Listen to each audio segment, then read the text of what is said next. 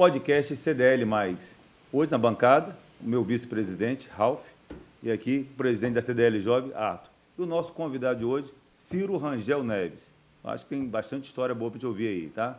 Ciro, muito bom ter você aqui com a gente aqui nessa bancada. E esse podcast CDL é o seguinte, a gente começa com o CPF, começando a começar a saber da sua vida, como é que foi, como é que você começou, se estudou, se não estudou, se foi direto trabalhar, a gente quer saber disso aí tudinho. E depois a gente vai chegar no CNPJ, tá bom? Ótimo, prazer estar com vocês, esse convite maravilhoso, três pessoas especiais, é um prazer para mim. Muito bom. Ciro, primeiro conta pra gente como é que começou essa história de você, você é, seus, seus pais, é você mais um irmão e uma irmã, não é isso? Sim, são dois irmãos e uma irmã. Então, Aí já, desde novo, você pensava em seguir o trabalho do seu pai ou não, assim mais ou menos? Como, como foi isso aí? Ah, sim. Desde novo eu sempre gostei, sempre admirei o que meu pai faz, sempre gostei de vendas. E sempre vendi, na verdade. Eu já fiz miçangas, eu fazia basada minhas roupas no meu. Eu morava em condomínio, então eu juntava o pessoal mais novo, quando não cabia mais em mim eu vendia as roupas para eles, pegava o dinheiro, comprava outra roupa, então sempre gostei disso, sempre esteve em mim isso. Já teve um tio no comercial. E é mais sempre estudava. O pai botou uma meta, vamos fazer uma faculdade, você quis estudar também primeiro, teve tinha uma meta, né? Na verdade, eu nunca gostei muito de estudar.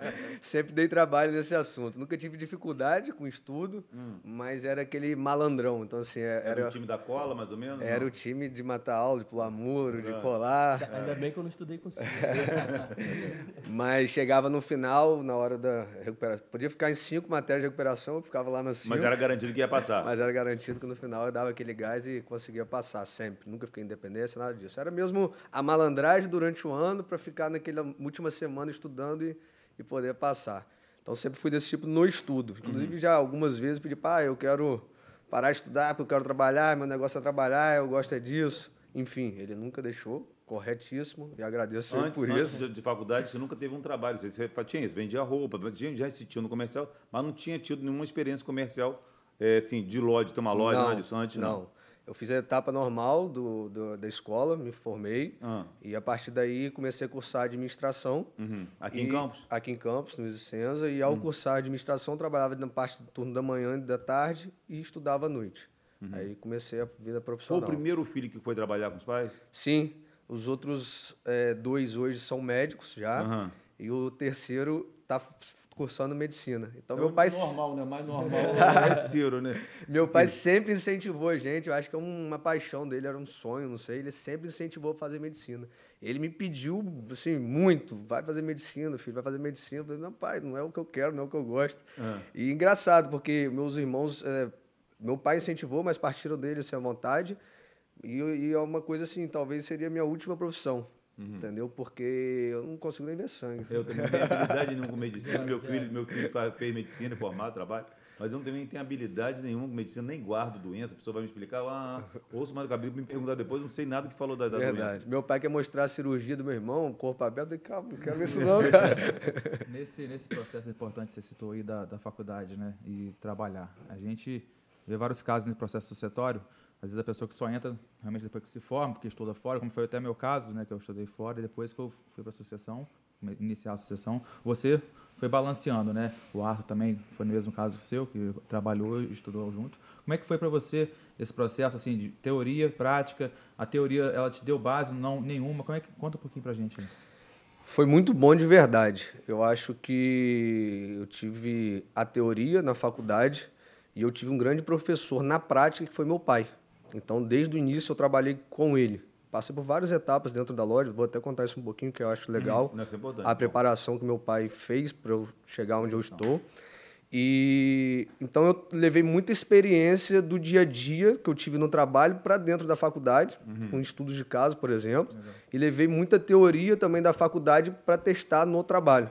Uhum. É claro que algumas coisas é, a gente conseguia fazer, outras não, enfim. Uhum. Mas eu consegui ter essa. É, foi bem importante para mim. Então, muito, essa, muito. Essa troca, né? Bacana. Aí quando você foi para a loja, você passou por todos os setores, por balcão, no, Isso ou, é. foi direto, você, o filhinho do papai era o gerente. Não, engraçado, assim, meu pai, hoje eu entendo muito o processo que ele fez comigo e. E é, quero fazer isso com meu filho também, caso uhum. ele queira seguir a, a mesma profissão. Então, assim, na verdade, ele nunca deixou parar de estudar, ele sempre colocou isso como um, compromisso para mim, porque uhum. eu era do tipo que se deixasse eu ia querer só trabalhar. Uhum. Eu agradeço a ele por isso, porque hoje eu vejo a importância do estudo, sabe? Eu acho que fazer as coisas só na força de vontade, eu acho que, que é muito vago, eu acho que tem tudo para dar errado. Às vezes dá certo, mas tem mais uhum. para dar errado do que é certo. Então, acho muito importante a parte do estudo, a parte da teoria também, saber aplicar isso no uhum. negócio. E esse tipo de estudo você gostava? Porque você falou na época do ensino médio que como é que foi na faculdade você também, essa aplicação da teoria, que é uma, uma, área ligada ao que você trabalhava, como é que foi? Você gostava de participar? Já aí, quando já ia para minha área, era uma coisa que eu gostava. Então, assim, hoje eu me vejo fazendo cursos, hoje eu me vejo falando sobre a minha área. Sobre você mesmo eu... já busca isso Sim, hoje em dia. sobre o que eu tenho interesse, sabe? E eu entendia, na verdade, a minha mentalidade era que aquilo que eu estava estudando ali, física, química, biologia, que aquilo ali não ia servir para mim. Então, eu ficava... Uhum. Agora, matemática eu gostava, e hoje, quando a gente fala de, de curso de empreendedorismo, quando a gente fala de curso voltado voltado para administração, para marketing, uhum. são coisas que me interessam. Porque são coisas que eu aplico, que eu vivo isso. Entendeu? Não, então, eu... o bom desse paralelo que, que é feito, né?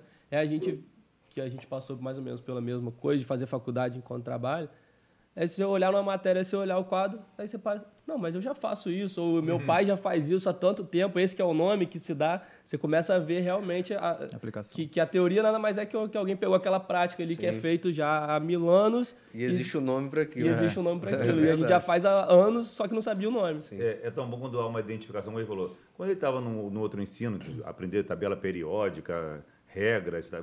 e aí, de repente, quando ele faz administração, tem tudo a ver com o que ele faz. Né? Por isso que é tão bom quando o ensino coincide com, com, com o que você quer na sua vida, né? Com, com, o seu pensamento. Que aí a, o trabalho não se torna trabalho, nada, nada se torna complicado, né? Se torna muito melhor isso aí quando é. você tem uma identificação. E faz né? até esse paralelo, assim, porque é, aqui a gente tem que também expor nossa opinião.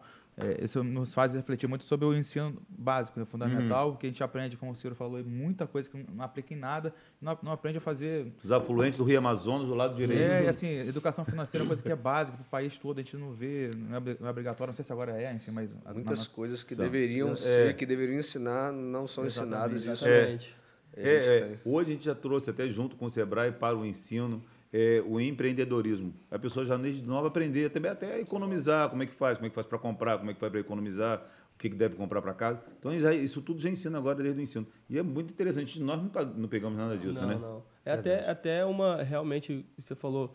Muitas das vezes, por exemplo, a gente está com o Ciro aqui que da barbearia, uma das mais conhecidas da cidade. Mas muitas vezes o cara lá no colégio público, ele já corta o cabelo dos colegas dele, mas ele não sabe fazer negócio daquilo. Uhum. Ele não sabe precificar, ele não sabe custo das coisas, quanto é que custa o tempo dele, quanto é que custa o, o, o as ferramentas que ele está usando ali. Então, trazer o empreendedorismo para a escola, é. eu acho que, que é Você bem importante. Barbearia, mas a gente está na loja de tinta Agora ainda. a gente vai voltar para a loja de tinta. primeiro. Vamos voltar para a loja de tinta aqui, vamos situar aqui. Vamos botar o caminho certo. Primeiro, foi, o primeiro negócio era a loja de tinta, É, vamos lá. Aí, loja de tintas. E aí eu entrei lá com 17 anos. Aí pintava o set, meu pintava pai... o canal. Não, não, aí não, vão... É, foi legal, porque meu pai, a gente na época tinha, tinha três lojas apenas, uhum. uma em Goitacazes, outra em Guarulhos e a outra matriz que era no centro. Uhum. Já era aquela época que a pessoa podia escolher a cor, mandar fazer a tinta Sim, na máquina? já tinha, já. Já pegou essa evolução? Já, já tinha. Já tem 15 anos, esse aí? É. Já tem 14 anos já. 14, ah, 15 tá, anos já, já que eu tô trabalhando. Uhum. E aí ele me mandou, seis primeiros meses fui para a loja do Goitacazes, que era a menor loja. Então eu hum. comecei lá, Engraçado, porque nessa época eu já tinha carro, mas ele me mandava de ônibus, eu ia e voltava de ônibus, eu trabalhava uniformizado, como todos os outros. E ali eu comecei aprendendo muito. Então, seis meses onde eu trabalhei ali é, arrumando estoque, eu comecei a aprender sobre tinta, aprender técnicas de venda, eu comecei a aprender um pouco sobre o que era empresa, sobre o que era tinta, sabe, na prática. Então, seis meses atuando ali, indo voltando Balcão, de ônibus. Balcão, atendimento, recebimento, tudo. tudo. Arrumação de depósito, balanço, é. contagem de mercadoria, recebimento de mercadoria, liberação de entrega. Participei de tudo isso. Isso é muito bom. Eu também tive um aprendizado assim, dessa forma. Me botou numa loja afastada para poder aprender isso aí. E, aí... e, a gente, e a gente vê, até eh, nos dias de hoje, né? A gente vai colocar, vai trazer um funcionário novo para nossa empresa acho que o melhor lugar de treinamento é ali na expedição. É isso aí. Que o cara vê tudo, aprende a relacionar nome com o que é, porque realmente a faculdade vai te dar uma bagagem. Mas você está no balcão da loja, no chão ali, é outra história, né? Você Sim, é dia aprende é, tudo. É, é, balcão, balcão é tudo. Né? Você tem contato com a pessoa, você tem que ter saído, você tem que saber responder e tudo. Eu tenho até um amigo que na hora que ele vai contratar, ele vai para bons hotéis e vê o cara do balcão como é que ele atende e procura roubar o cara do hotel para trabalhar na, na, empresa dele. Porque o cara que tem trabalha no balcão, ele tem que ter saída para tudo. Aí é uma pessoa ignorante ou uh, uma saída, como é que ele vai fazer? Então, realmente, balcão é isso aí tudo. Aí a loja de tinta você entrou. Aí quando você já está nessa parte de administração, você já começou a tentar mexer, mudar um pouco a linha do seu pai? Ou, ou você seguia a linha que era dele de administrativa e ele não aceitava sua participação? Como é, como é que foi essa, essa entrada sua? Então, Deixa eu só finalizar essa parte uhum. da, do, do, começo meu, porque uhum. eu fiquei seis meses em Goitacás e não parou por aí, não. Uhum. Aí depois fiquei mais seis meses na loja de Guarulhos. Então, mais seis meses indo e voltando de ônibus, uhum. cumprindo horário, uniformizado, trabalhando como os outros e ganhando comissão. Ou uhum. seja, eu só ganhava o que eu produzia. E isso me dava um, um, ânimo muito grande também, porque você, né, uhum. novo, querendo ver dinheiro, então você queria vender, eu sonhar, dormia, sonhava com tinta. Uhum. Eu não queria fazer horário de almoço, porque minha produtividade era o dinheiro que eu, que eu iria ganhar. Então, também foi Segunda passo, loja de Guarulhos. Terceiro passo, fui para a Matriz, é onde tudo acontece, é onde uhum. é o maior número de funcionários. Nesse período você estava em que fase da faculdade já? É, eu fiquei, já estava no terceiro para quarto período. Uhum. Comecei ali no balcão vendendo também. Depois do vendendo, eu fui para ser subgerente, na verdade, ser o assistente do gerente. Então, uhum. Então, observei ele trabalhando durante dois anos ao lado dele, uhum. para depois assumir a gerência. Enfim, hoje administrar a empresa. Uhum. Então, passei assim, na verdade eu não cheguei, ó, esse aqui é meu filho, vai trabalhar aqui, vai uhum. mandar em você agora, não. Uhum. As pessoas passaram a me respeitar porque eu passei por processos e elas viram também que eu estava ali sendo capaz do que eu estava fazendo e não você chegando... tinha autoridade, você tinha conhecimento, conhecimento que você tinha... e eu, eu, conquistei o respeito, na verdade, entendeu? Uhum. Não foi imposto que eles teriam que me respeitar, foi foi foi gradativamente. Foi natural, né? Natural. É, Sim. É, sobre buscar, né? É. Exatamente, porque também ele podia começar lá e às vezes não corresponder. É, é e às vezes, às vezes só, só subir de cargo no tempo e não no, na produtividade sim. ali. É, e gostou, né? Ele gostava ele Sim, sim. É, já tinha um ânimo. Até tinha uma arrecadação melhor que seus irmãos. Seus irmãos estudavam e você tinha dinheiro. Ah, é. Eu bancava eles. Eu brinco isso. Ó, estuda direitinho, manda as notas boas, porque senão não vou liberar o dinheiro aqui, não. Tira uma dúvida aqui, é que praticamente todo mundo é mais ou menos empresa familiar aqui. E lá na sua empresa familiar, a gente sabe que são dois irmãos. Seu, é, Sim. Né? Seu meu pai, pai e meu tio. E Homero, Homero. Né? Homero.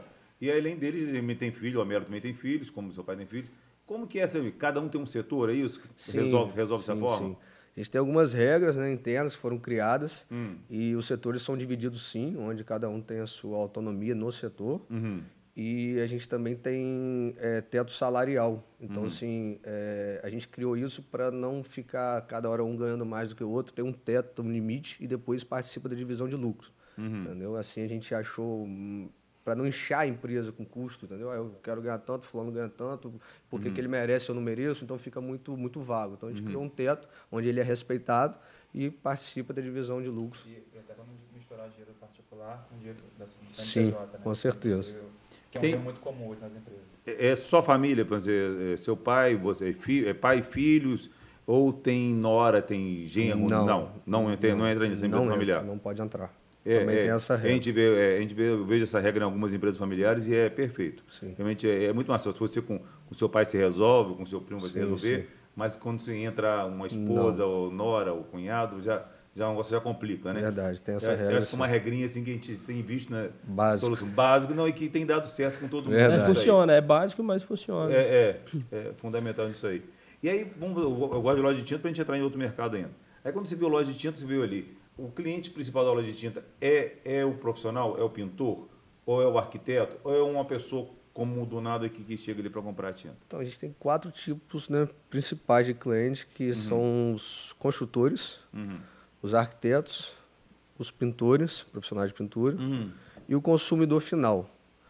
É, hoje, o profissional de pintura, ele ainda decide muito sobre a tinta, sobre o produto que ele vai utilizar. Então uhum. é um profissional importantíssimo para a gente. Sabe? A gente tem, investe muito em pintores. No é, pintor? Muito, muito. É, uhum. Todos têm sua, sua importância, né? mas a gente uhum. vê que o pintor decide ainda, eu quero essa marca. E aí uhum. você vai pintar a sua casa, uhum. o pintor não, escolhe o pintor... a marca e você vai falar assim, pô, não vou contra o pintor, porque senão vai fazer errado, vai falar que foi a marca que eu troquei, que não foi a que, que ele uhum. escolheu. Uhum. Então o pintor hoje tem muita influência ainda sobre o que comprar. quando ele conhece a tinta, ele fala, ó, essa aqui, olha, é mais cara, mas você vai passa em duas dias, duas demãos, já vai ficar ótimo o resultado. Essa aqui é mais barata, mas em compensação você vai usar quatro vezes e não vai ficar um trabalho bom. O pintor, ele, ele interfere bastante nisso, né? Sim, sim. O pintor, na verdade, a gente tem um contato muito forte com ele, então a gente auxilia muito ele também, porque ele tem muito da prática. A gente também é, tem sempre inovação, sempre lançando coisas novas, a gente sempre dá dando treinamento para eles para Tem qualificar. renovação bastante dessa mão de obra? É, ou é, Se- Tem, mas na verdade é, a gente tem muitos Mas pintores antigos e geralmente passa para filhos, tem Aham. muito disso também. Aham. Aí tem pintor, arquiteto também, Arquiteto, direciona também. Bastante, direciona cores bastante. Vocês fazem um trabalho legal com arquitetos, Sim, aí. sim, sim. Tem um contato, mostrando novas, novas Sim, cores. fomos tendências. agora, mês passado, no Casa Cor, no Rio. Uhum. Levamos alguns arquitetos para poder eh, falar um pouco do, dessa tendência, falar um pouco do que a gente viu por lá, para criar conteúdo também. E a gente está sempre também próximo também a esse, esse, esse- os arquitetos, que são Uhum. muito importantes para a gente, profissionais importantíssimos.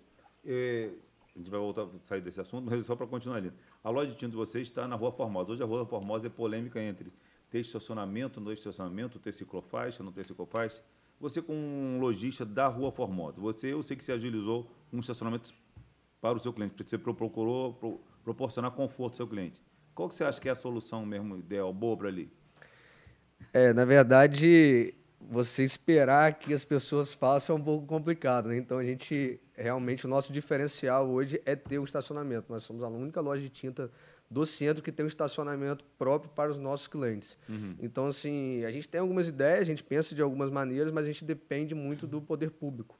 E eu acho que a melhor solução é você evitar de depender do poder público. Você pensar de forma privada o que, que você pode fazer Para você vender, você crescer, não precisa depender, não pode depender. do- Ele pode colaborar, te ajudar a crescer, né? Sim. E Mas- a gente pode trocar ideias, a gente pode dar ideias, a gente tem a nossa opinião, mas também eh, a gente tem que agir eh, em paralelo, sabe? Nunca Você vende para esperar. o poder público? Não, nunca emitimos uma nota para o poder público. É, é, é, é, o mercado de tinta é muito interessante. Ele falou de Formosa, a gente fica. O, o síndico, o síndico de Campos chegou na mesa. É. Mas, Ciro, fala pra gente, assim, continuando a falar da, da empresa, né? Aí você chegou lá a três lojas. E quando partiu? Partiu de você? Partiu já junto você e seu primo? Já era nessa segunda geração? Ou era uma vontade do, do seu pai de, de expandir e abrir mais lojas? Como é que foi essa decisão dentro da família, dentro de casa? Então, eu vou pegar uma pergunta que ele fez e vou estender na sua, porque tem tudo a ver. Na verdade, no começo, meu pai, ele sempre foi muito rígido comigo. E por todo mundo ir para a faculdade de medicina, todo mundo ser bom aluno, e eu não era, eu era o malandrão, eu era o mulherengo, eu era o que saía, era o que bebia e tal, enfim. Ele, eu era o Normal, né? Pessoa normal. eu era o filho onde ele era preocupado, ah, esse filho não vai dar certo. Minha mãe sempre me apoiou, não, filho, você vai dar certo e tal. E ele tinha as dúvidas dele. Por mais que ele não falasse, ele demonstrava muito isso. Então, para conquistar, onde você falou, como você conseguiu implementar algumas coisas? Para conquistar a confiança dele, foi um processo árduo. Porque eu já passei, assim, de coisas dentro da empresa no começo, por ele ser muito rígido. Eu falei assim, eu não quero trabalhar mais com meu pai, porque, pô, meu pai gritou comigo, meu pai fez isso, tal, tal, tal. Mas, na verdade, hoje eu entendo que ele estava me educando, porque eu precisava também. Eu precisava ser mais eh, disciplinado. Hoje eu sou, sou uma pessoa disciplinada, em- não só no trabalho, mas como na academia, em várias áreas da minha vida. Coisa que eu não era tão disciplinado. E meu pai sempre foi muito rígido com isso, muito disciplinado. Duas horas é duas horas, três horas é três horas. E na criação com Tem que fazer- você é assim? Sou. Sou bem Também rígido. essa rigidez? Bem rígido. Eu não, já fui muito mole. Eu teve meu filho foi pro exército, falei, agora você vai ter um pai, porque eu fui muito tranquilo, Não, muito eu sou bem você. rígido. É, é- é da mãe. repete. É da mãe falar assim, vou chamar seu pai.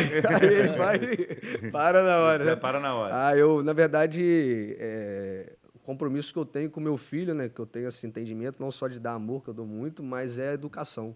E a educação é muito em relação a mostrar o que pode e o que não pode também. Muitas vezes você embarrear, porque a vida vai, vai embarrear ele muitas vezes. Ele precisa estar um pouco acostumado com algumas decepções, ou o que eu quero eu não posso, ou queria que fosse assim, mas não vai ser, enfim. É, às vezes eu poderia até deixar ele fazer o que ele quer, por exemplo, mas às vezes eu vou lá e boto um limite. Ó, é assim, é até tal hora, é por isso.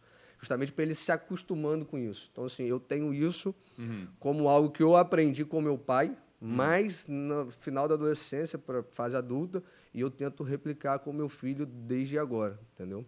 Mas essa disciplina eu fui pegando no trabalho. E aí ele não confiava tanto em mim assim. Eu não era aquela pessoa que passava tanta confiança para ele. Era uma pessoa que trazia muita dúvida para ele. E aí eu começava a pedir a ele para fazer algumas coisas relacionadas a investimentos e ele embarreirava. Ele falou assim, não vou investir em que eu não confio, aonde eu não confio. A verdade é essa.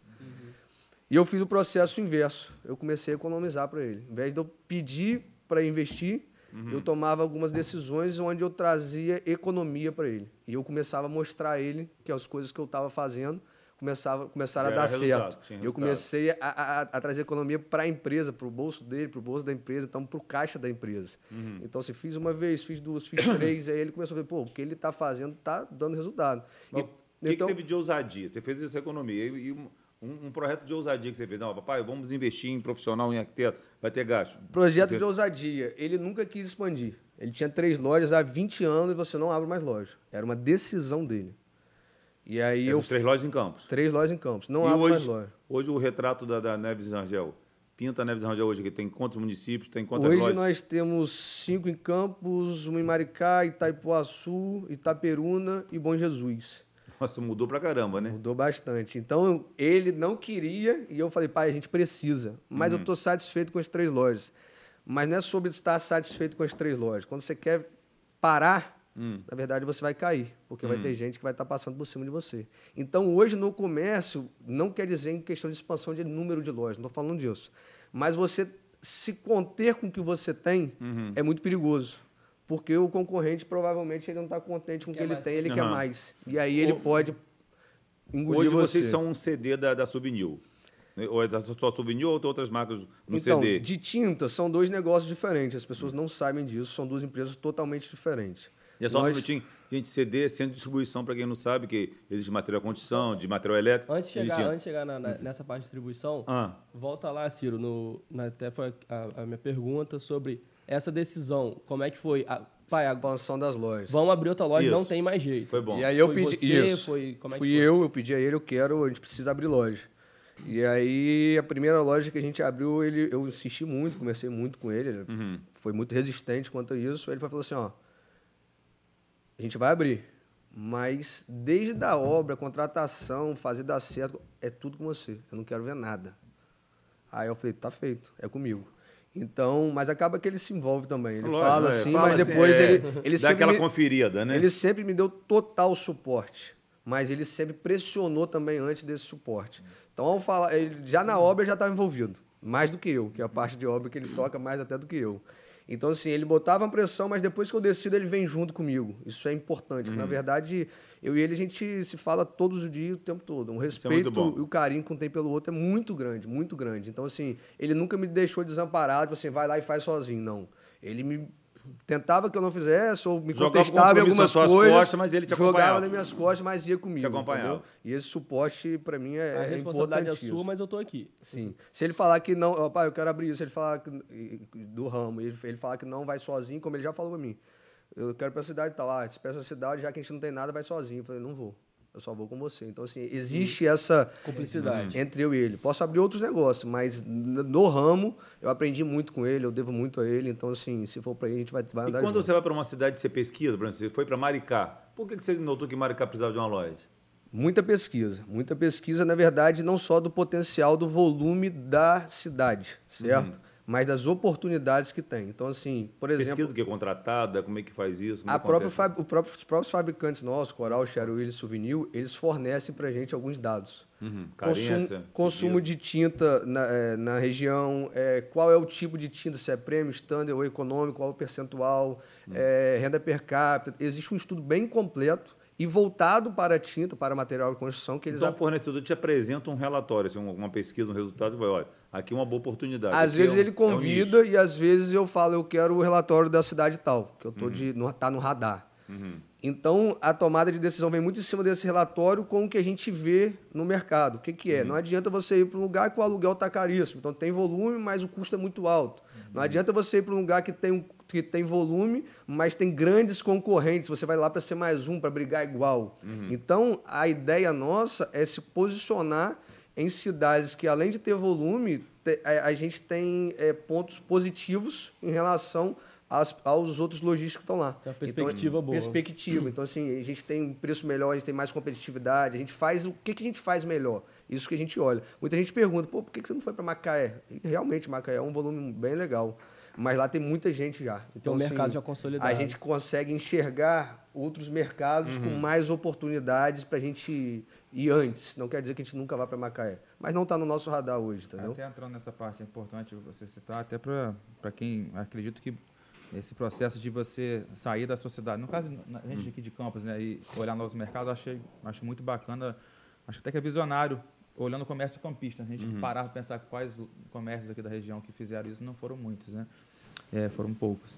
Então, assim, na operação, você já falou em relação à parte estratégica, né, de mapear o local e entrar, né, mas na operação, acho que como é que é lidar com uma operação, administrar uma operação de outra cidade, né, porque é um processo, a gente sabe que administrar dentro da nossa cidade já é difícil, quem tem mais de uma loja, então, fora, o que, que você. É. Até dá de experiência, de, É. de ideia, né? Para poder quem está com essa ideia também. Enfim. É só no escritório, computador controlando ali? Ou você vai presencialmente, confere? Funciona. Vamos Dá- lá. Ensina É- pra gente aqui como é que faz isso aí. É um desafio, sem dúvida é o nosso maior desafio. Pessoas, né? E para tocar negócio à distância, porque na verdade, quando o desafio hoje nosso para expandir já é mão de obra qualificada. Quando você está perto, você imagina quando você está distante. Quando você abre uma loja em Campos da Neves Rangel, tanto o cliente já sabe o que é uma Neves Rangel, quanto quem vai trabalhar na sua empresa já sabe o que é uma Neves Rangel. Quando você abre uma loja em Maricá, eles não conhecem nem o seu estilo de trabalho, nem a sua história, nada. Então você precisa passar isso para eles conquistar. Você precisa passar e fazer que eles entenderem a, a- é, a empresa que eles estão trabalhando, qual é a cultura, quais são as normas, quais são as regras. Então é um desafio a mais, certo? A gente não avança mais, não avançou mais ainda por isso. Então a gente vai muito devagar porque é um passo de cada vez. Por exemplo, a gente tem outras cidades para abrir loja, inclusive a capital, é, que deve ser o nosso próximo passo. Um Porém, spoiler aí, ó. Porém, a gente Editor, abre uma de cada vez. Se a gente ano ainda? abriu, essa loja que a gente abriu tem que dar certo para depois a gente partir para outra. Não tem que vai duas de Tem vez, que três, não. a última loja As coisas têm aberta. que acontecer. A gente tem, a gente tem paciência. Na verdade, muito do meu pai. Gente- Eu sou mais agressivo, né? Uhum. Mas eu acho que ele tá. Eu acho não, eu tenho certeza que ele tá certo nisso também. Porque não adianta a gente querer sair atropelando as coisas. A sua Um passo ousadia, de você, cada você vez. corre, ele dá um passo atrás e segura e dá uma travada em Ele você. trava, ele trava. É, mas conscientemente, né? E, como, É. e como é hoje para ele olhar e ver tudo que, que você, na a partir da sua gestão, já conquistou, ele falar, porra, eu lá atrás só queria três lojas e hoje ele já, já parte dele querer mais, a- mais uma ou ele ainda fica meio, meio travadão? Hoje ele é muito mais aberto à expansão, né? A gente estruturou muito a empresa para expandir. Então, essa pergunta de como tocar as lojas à distância, como, enfim, administrar tudo isso, a gente criou uma estrutura muito forte para depois começar expandindo. Então, assim, a gente foi. A gente, hoje, se a gente abrir uma loja em qualquer lugar do estado do Rio, a gente tem a equipe que vai dar o treinamento, a gente tem a supervisora que vai lá pergunto, Você tem uma semanalmente. equipe de RH legal para treinar, para tudo. fazer seleção de funcionários. Tem você tem um tudo. programa de computador todo completinho, tudo que você usa. Tudo. Hoje, é, da- da- do eletricista, o cara que vai montar, comprar, deixa eu falar assim, ó, eu quero... Eu chego lá, faço uma reunião com a equipe e falo assim, ó, eu quero uma loja com tantos pontos de venda no balcão, eu preciso disso, disso, disso. Eles já sabem o que fazer. Eles já fizeram em outros lugares. Agora é só replicar no tamanho que a gente precisa, como a gente É quer. quase, é quase que um modelo de franquia próprio. Exatamente. É praticamente Desde isso. o processo de concepção de estratégia para onde que vai, até na implantação e execução da, da loja nova. Sim, Então, sim. A contratação, o treinamento, que é muito importante. Então, assim, uma loja vai abrir três meses antes, os funcionários todos já estão con- contratados. São três meses treinando, inclusive vindo para Campos. O pessoal de Maricá treinou em Campos, para entender o que é Neves Rangel aqui em Campos. Então, eles ficavam a semana toda, final de semana voltava para lá, na outra semana voltava de novo. Então, eles aprenderam na prática. Porque se ficasse lá, ia ser só teoria. Não tinha venda, não tinha cliente, não Não, tinha, eles não você- conheciam a empresa. E a Então, ele- cultura da empresa você pega nisso aí. E É, é estando com quem já está ali há mais tempo, lidando com os clientes daqui, aquilo que você falou, a clientela que sul de campos sabe o que é que é Neves Rangel, sabe como que ela trabalha. Então, quando você traz esse cara, ele já entende a cultura atrás do balcão e quem está na frente também. Hoje é, é, a gente entende que não pode economizar nada no treinamento da equipe. Porque não adianta você ter uma loja com num ponto legal, não adianta você ter uma loja bonita se você tem uma equipe mediana. E às vezes você tem uma equipe boa que o seu ponto de venda não é nem tão bom, mas por essa equipe estar tão bem treinada, ser tão proativa, ser no perfil que você procura, ela faz acontecer. Então hoje a gente não economiza mais, eh, por exemplo, antes a gente fazia ponta. Cara, vai ficar três meses treinando esse pessoal todo, registrado. E hoje você vê que, vai, que é importante. registrado, gastando com combustível, alimentação e tal. Você bota isso na, na- na- na ponta do lápis, é um investimento, mas é um investimento, isso não é gasto. Não pode entrar como custo. Não tem investimento maior do que o das pessoas que vão estar à frente do seu negócio. Você não vai estar lá. Essas pessoas vão estar te representando. Como que eu vou economizar com isso? Você sofre com o mercado digital, por exemplo, uma lata de tinta, souvenir, cor, branca, é fácil. Você, aí você vai, o cliente vai entrar na internet, olha, achei em tal lugar, portanto. Tá certo que a gente tem que ver frete, coisa todinha. Então. Você sofre com esse mercado? A gente tem um ponto muito positivo relacionado a isso, porque o frete é muito alto, porque a tinta ela é pesada. Pesado. Uhum. Então, assim, ninguém. pequena, né? é, não, você não consegue hoje comprar uma tinta do Rio ou em São Paulo para trazer aqui, porque você vai pagar. O frete é mais caro do que a própria tinta que você está pagando. Então é um ponto muito positivo, porque o e-commerce ele acelerou muito e, e, assim, eliminou muita gente do mercado também, né? Porque você vê, né, é, o e-commerce, ele, se você não tiver muito atento, ele vai pegar, porque ele está muito competitivo, preço, tal, logística, quantidade, volume de compra. A gente não sofre, não sofre com isso. Mas existem algumas coisas que a gente faz voltada para isso como uma estratégia de defesa também. Por exemplo, a gente criou já há três anos, três anos e meio, é, cobrimos qualquer preço do estado do Rio de Janeiro. Uhum. Então, mesmo que lá no Rio de Janeiro, não sei onde você vai pesquisar na internet, Uhum. o frete lá é caro para trazer, que eu não falo, estou falando com você de frete, eu estou falando de produto. Uhum. Então, eu garanto para você que você não vai comprar com a gente pagando Uhum. mais caro do que qualquer outro lugar, seja home center, seja Uhum. loja de tinta. Então, essa garantia de melhor preço, às vezes faz até a pessoa pesquisar na internet o preço para trazer para a gente. E a gente vai lá e cobre. O que a gente quer dizer para o consumidor é: pode pesquisar, mas vem no melhor atendimento que você vai ter o melhor preço. Entendeu? Você não vai pagar mais por isso. Eu não quero que você chegue aqui E você na minha loja volume, e pague mais por isso, entendeu? Ganhando volume na, Qual- conquista- na conquista Qual do que é o engasgo da loja de tinta? Eu Não tô querendo, ninguém vai querer abrir a loja de tinta aqui, não, mas qual é o engasgo? É a validade? É um investimento numa cor que não deu certo? O, o que, que é o, a problemática O do. custo para abrir uma loja de tinta hoje é muito alto, por causa do estoque. Então, assim. É... É uma diversidade muito grande de cores. Você de não vê, né, é, por exemplo, profissionais, praticamente você não vê profissionais que saem de uma loja de tinta para abrir uma loja de tinta. Porque é inviável. O investimento para abrir uma loja de tinta é muito alto, entendeu? Então hoje você não vê muita gente entrando, você vê, na verdade, os maiores abrindo mais, Uhum. porque tem capital para isso. Agora você não vê novos entrantes praticamente, porque realmente tem um custo muito alto. E Ciro, quando que entrou a, a, a distribuição para vocês? Já foi, já vem lá de trás ou Sim, foi algo sim. que você conquistou também? Importante falar isso porque as pessoas não sabem, são dois negócios distintos. Revenda, que é a Neves Rangel, a gente vende para o consumidor final, e nós somos distribuidores souvenir, autorizados souvenir, então é, a gente só pode vender na distribuição souvenir e também é, não pode ter um outro distribuidor na nossa região. Nós somos exclusivos, nós temos exclusividade diária também.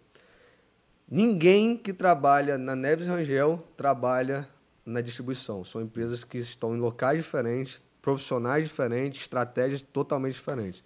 A única pessoa que está nas duas empresas sou eu, que eu administro as duas empresas. Então, até nem meu pai, por exemplo, está na outra empresa. Eu estou lá à frente dessa outra empresa e porque são Linhas de trabalho diferentes. Né? Sim. É. E você precisa é, ter esse entendimento, porque senão cria, cria conflitos de canais. Então precisa realmente ser algo separado, que, você, que a distribuição defende os interesses dela e a revenda defende o dela. Não pode ser algo que é, vai juntar e vai estar bom para todo mundo, entendeu? Precisa realmente levar aquilo a sério. É Porque a revenda é cliente da, da, da distribuição, né? Na verdade, não. não? Por exemplo, nós é, compramos direto da fábrica, vamos falar de souvenir. Na Neves Rangel a gente tem várias marcas, nós somos multimarcas. Na distribuição nós só vendemos souvenir. Então, para a pessoa comprar souvenir na nossa região, Taperuna, Macaé, Pádua, Cordeiro, vai Tem até que comprar Fru- com vocês. Tem que comprar com a gente, tá? A não ser que seja um grande volume, grande cliente que ele compra direto da fábrica. Aqui em Campos, por exemplo, somos é a Neves Rangel mais um só. Então são poucos clientes que têm o volume para comprar direto da fábrica. É uma régua alta. Todos o todo o restante compra através da nossa distribuição. Então a revenda minha não compra na minha distribuição, porque ele tem um volume muito grande para comprar direto da fábrica. Porém, a grande maioria compra da distribuição. Os pequenos você atende pela distribuição, vamos dizer Sim, assim. sim. Que é a grande maioria. Na minha região, devem ter três clientes só, eu mais dois, que compram direto da fábrica. Todo o restante compra da minha Da sua Isso é distribuição. uma exclusividade da marca ou o mercado de tinta inteiro ele, ele segue assim também, esse padrão? Depende muito. É, a Coral ela tem distribuição, mas ela tem atacadista que faz uma concorrência ali. Na Souvenir não. Só tem o distribuidor, não tem um outro canal que vai entrar em conflito com você. A gente vê que Ciro CPF foi curtinho e rapidinho já virou CNPJ, né? Rapidinho quis empreender, quis crescer. E aí, só para depois a gente pode voltar a tinta, dar uma pintadinha em tinta novamente, mas vamos, vamos falar da barbearia, que é um, um grande marco. E eu acho que essa foi uma ousadia só sua, né? Essa, a, a barbearia foi um projeto seu. Foi. Eu Aí, sempre, papai bancando, dando dinheiro para você ali. eu sempre tive.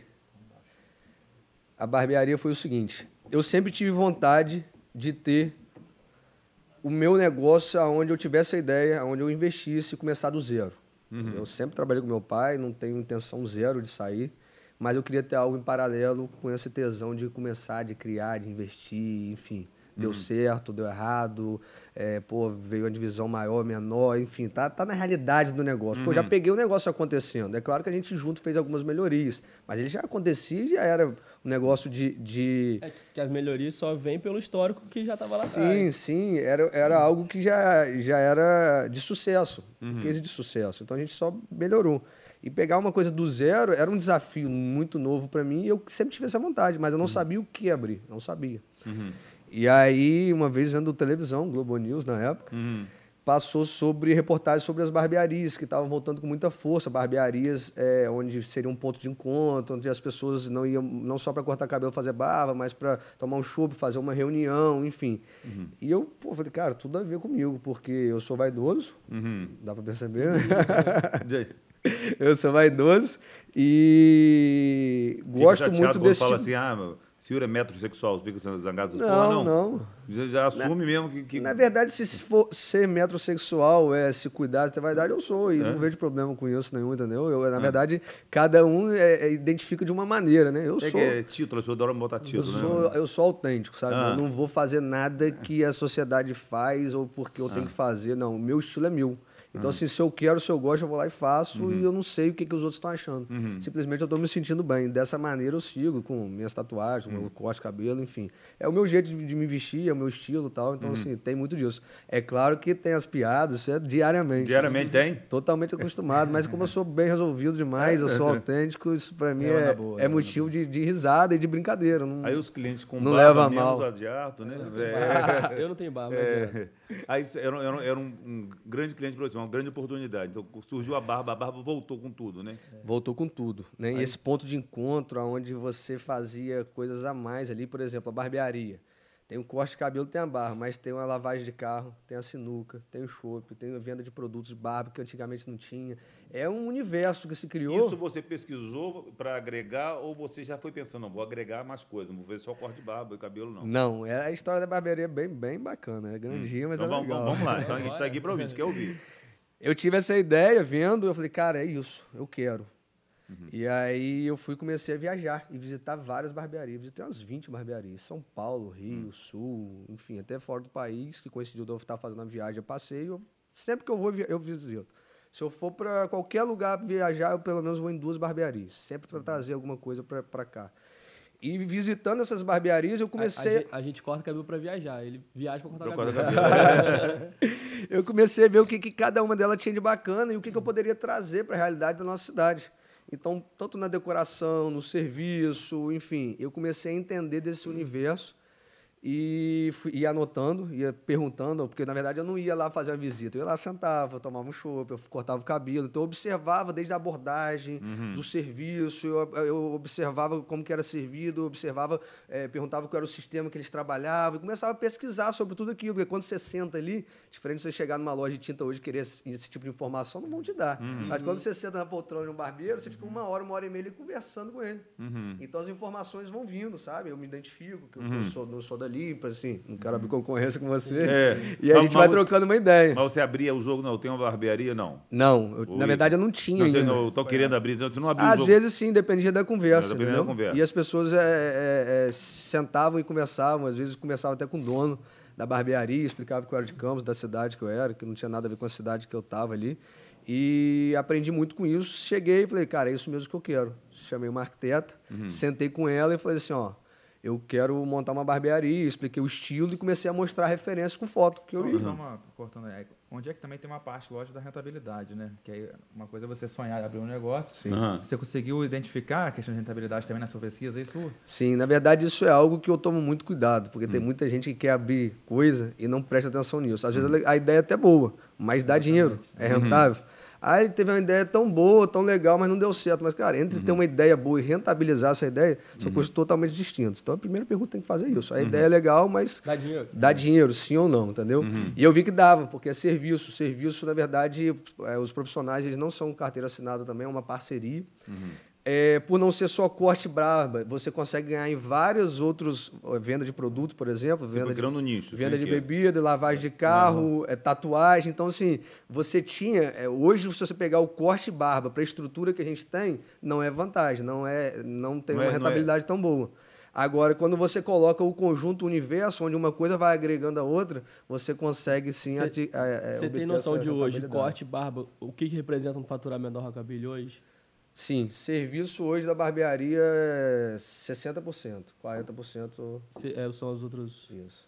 Produtos e lá. Hoje você tem tatuagem, eu vendo carne lá, tem boutique de carne, tem um freezer que vende carne. Então, assim, a ideia é chegar lá e criar uma experiência pro cliente. Que ele chegue lá, eu, pô, vou botar meu carro para lavar, não vou perder tempo com isso, vou estar cortando cabelo no barba. enquanto tá lavando o Ah, carro... eu gosto de tomar um shopping, eu gosto de tomar um café, tem. Ah, eu vou esperar jo- jogando uma sinuca. Ah, eu vou fazer uma reunião aqui dentro. Tem gente que marca reunião lá dentro. E as coisas acontecem. Então, assim, é um ambiente que se cria, sabe? É uma experiência. É Aí eu quero né? fazer uma tatuagem, enfim. Você começa a é- é- é oferecer experiência e essas experiências vão rentabilizando o seu negócio. Uhum. Que é o ponto-chave, né? Não adianta você Ele oportunizou negócios dentro do negócio dele, E né? a pessoa paga tudo na, na, na mesma comanda. Na mesma comanda. É Chega, recebe também. a comanda. É um caixa final, único, né? Caixa Isso é único. bom. Mesmo o cara da tatuagem, ele também é, paga ali no mesmo... Você paga na barbearia, né? Paga na barbearia também. Sim, depois faz a divisão com ele. É, isso aí tá tudo na- na- nas parcerias, né? Nos serviços Sim, ali sim. que vai. Bacana. Aí essa gerência de lá, como a loja é só sua. Aí você falou, não teve investimento de papai, ninguém ajudou? Nada. Na Nada. verdade, quando eu tive essa ideia, eu chamei o arquiteto, queria fazer e tal. Comecei do zero mesmo, contei pro meu pai, pra minha mãe, sempre pedindo opinião a eles. E eu achei até que meu pai, na época, minha mãe sempre me apoiou em tudo. Minha mãe é uma mulher assim, incrível. Assim. É tanto que o ponto era uma loja da sua mãe. Era. Minha mãe, assim, na parte de vida, ela é, É. minha referência. Assim, E ela falou, pessoa. na época eu me lembro que ela falou que estava apostando em você e ia ceder o espaço para você. Não foi Ah. mais ou menos isso, né? Sim, sim. Parou uma loja de confecção que ela tinha. E ela sempre me apoiou em tudo, sempre acreditou muito em mim, sempre me incentivava, filho, pô, você é isso, você é aquilo, então é aquela mãezona mesmo. Uhum. Meu pai era aquele cara que me educou, mais rígido. E foi uma foi um, Um equilíbrio um bom. equilíbrio, equilíbrio bem, bom, né? É, porque se deixar Um- minha um mãe era a razão, ia ser, ia e ser outra muito é. Mamãe defende a gente, era muita, seria muita passadinha de mão na cabeça. Meu É. pai porrada, minha mãe calma, porrada e É calma. Tem que ter esse equilíbrio. E aí eu contei pra eles, eles gostaram, eu achei até que meu pai ia ser resistente. Por eu abrir um negócio paralelo, tipo assim, ah, filho, tem muita coisa pra gente fazer aqui, fica aqui e tal, mas eu contei pra ele, expliquei, ele apoiou. Uhum. Isso foi assim, quando ele me apoiou, minha mãe eu tinha certeza que ia me apoiar. Quando meu pai me apoiou, foi onde que eu falei, caraca, É, agora eu vou. agora eu vou. Eu achei que eu ia ter que ir contra a vontade do meu pai, que eu ia ter que convencer ele, não, ele me apoiou. É, porque querendo ou não, você chega numa empresa, aí você dobra o número de loja. Deve ter aumentado, obviamente, dobra, triplica o número de trabalho. Aí você fala assim, ó, agora eu vou fazer outra coisa. Teoricamente, né? Mesmo você continua tocando. Ele deve ter. É, mas porque eu assim poderia ainda- estar usando esse meu tempo para fazer mais coisa ali Exatamente. também. É, querendo ou não, tira um pouco falar no tempo. terceiro ramo que tem posto de gasolina também na jogada. Né? Então, tem, tem um Tem os terceiro ramo ainda, né? Posto de gasolina, no Então. Espírito Santo, Cachoeira. E aí ele me apoiou. Nisso que ele me apoiou, é, ele até me perguntou, filho, e a parte financeira, como é que vai ser e tal? Porque é um investimento muito alto. Cada Hum. poltrona daquela de barbeiro lá, é cada poltrona 10 mil reais. Então, assim... Pra tô- botar no padrão. Tô de- queria, no né? padrão, É, isso, isso. É. Eu tô dizendo desse de valor para ter um entendimento também do investimento que Ah, foi. Claro. E esse investimento que foi, é, não teve como muita, muita gente deve imaginar, seu pai montou uma barbearia para você. É, não entrou um real do meu pai, não É. entrou um real da minha mãe. Foi uma coisa que eu, na verdade, eu já vinha juntando um dinheiro para poder dar espaço. E na época eu tomei empréstimo, e ele sabia disso. Ele falou assim: filho, é, quer alguma ajuda? Eu falei: não, pai. É, é meu, eu quero sentir isso aqui, eu quero sentir como é que é ter a ideia, mas eu quero sentir também o, o dinheiro que eu estou colocando, como que é pagar uma mensalidade. É, o famoso botar o seu na reta. É, eu quero como que é pagar, eu não quero o fácil, vai lá e faz, eu quero, eu quero ser do zero, entendeu? Eu quero ter esse gostinho, eu quero E saber eu como vejo que é isso. que você não para, você realmente sim. Você foi a São Paulo há poucos dias e viu novas barbearias, você viu como é que é o funcionamento. Sim. Você foi numa na Oscar Freire, foi outro, em outros endereços, não é isso? Sim, sim. Você está sempre fazendo uma pesquisa para como é que é.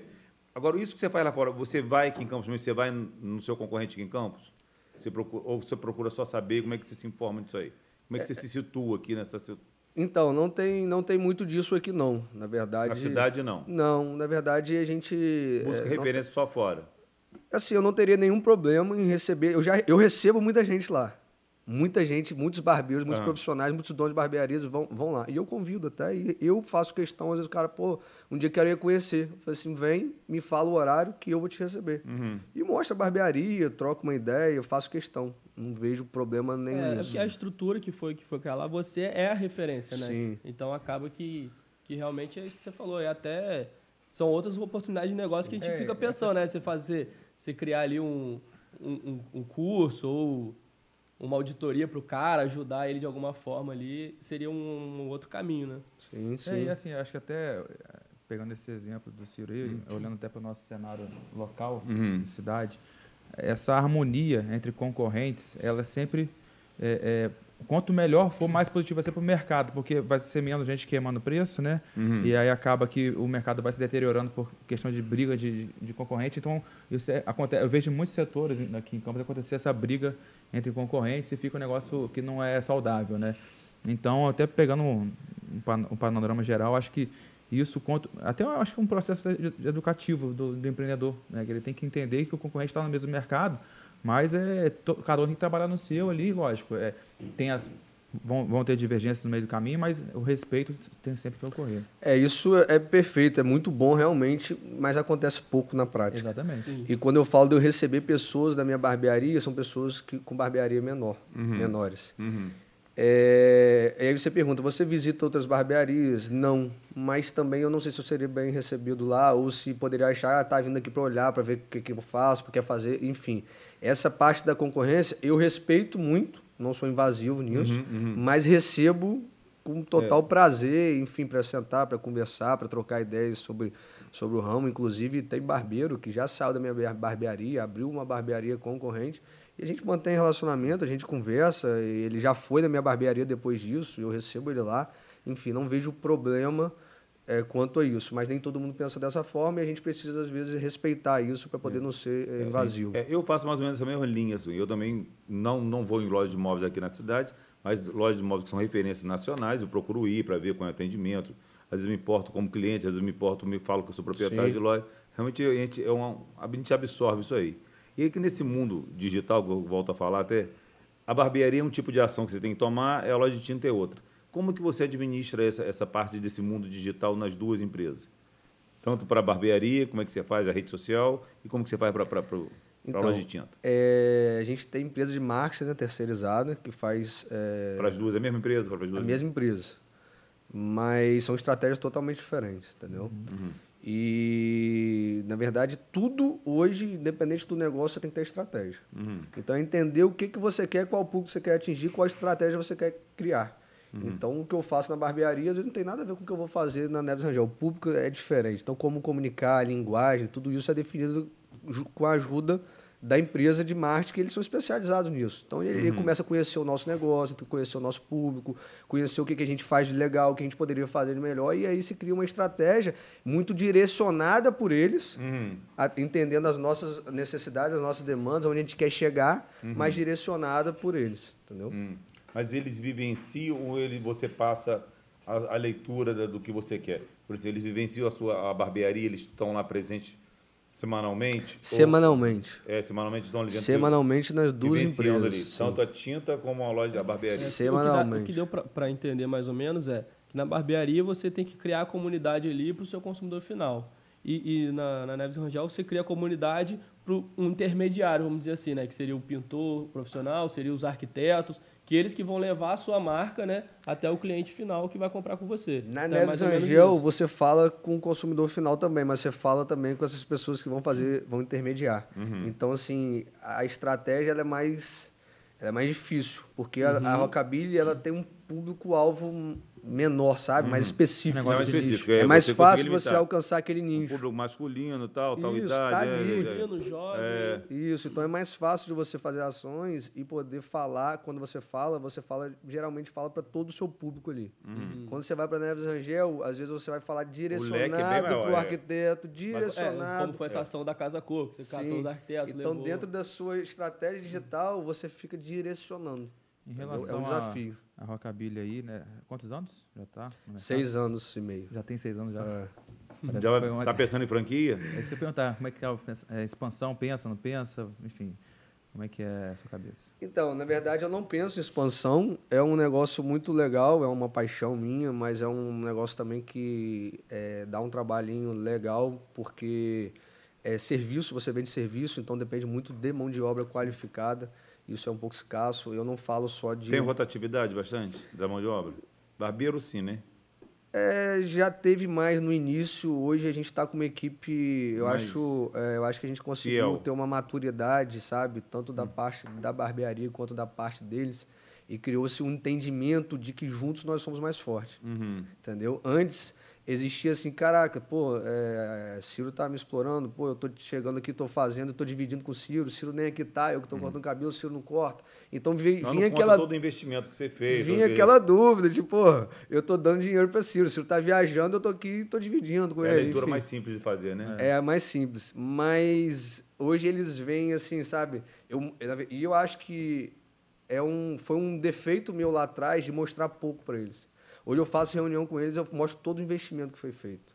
O que, que a gente está fazendo, o que, que a gente investe em marketing, como que a gente investe, quantos clientes novos, por onde eles vieram. E eles começam a entender, caraca, bicho, é muito mais do que cortar cabelo, fazer barba. Exatamente. Existe um mundo por trás disso, que eles não conseguiam ter a noção, né? e eu não perfeito. passava para eles da maneira correta também. Então hoje eu faço questão de fazer reuniões periódicas, tanto para mostrar o que foi feito, o, investimento de cada coisa relacionada a tempo, relacionada a dinheiro, relacionada a pessoas que se envolveram naquilo, que eles nem tão, não têm nem noção, e o qual é o planejamento para o próximo mês, para o próximo bimestre e tal. Então a gente cria um planejamento e cria ali uma estimativa de investimento para o próximo. Então, quando o cara olha aquilo, fala, caraca, esse dinheiro aqui não é bolso de Ciro. Existe um reinvestimento na barbearia que faz tudo isso acontecer. O cliente não entra aqui à toa. O cliente ele entrou aqui porque foi feito algo para ele estar É, aqui. e muitas vezes o cara, o cara tá lá achando que, pô, eu sou um bom barbeiro, se eu sair daqui eu vou levar meus clientes. Aí quando ele chega na rua e vê que não, o cara tá, o, cara, o cliente tá indo lá porque está indo na Rockabilly para viver aquela Que, experiência. que, que a Rockabilly vende uma, toda uma experiência, não consumo, Exatamente. conforto, Exatamente. qualidade. mas é- E a mão de obra que eu falo, é, não é bom corte fazer uma boa barba, porque isso tem muita gente que sabe fazer, e sabe fazer bem feito, tá?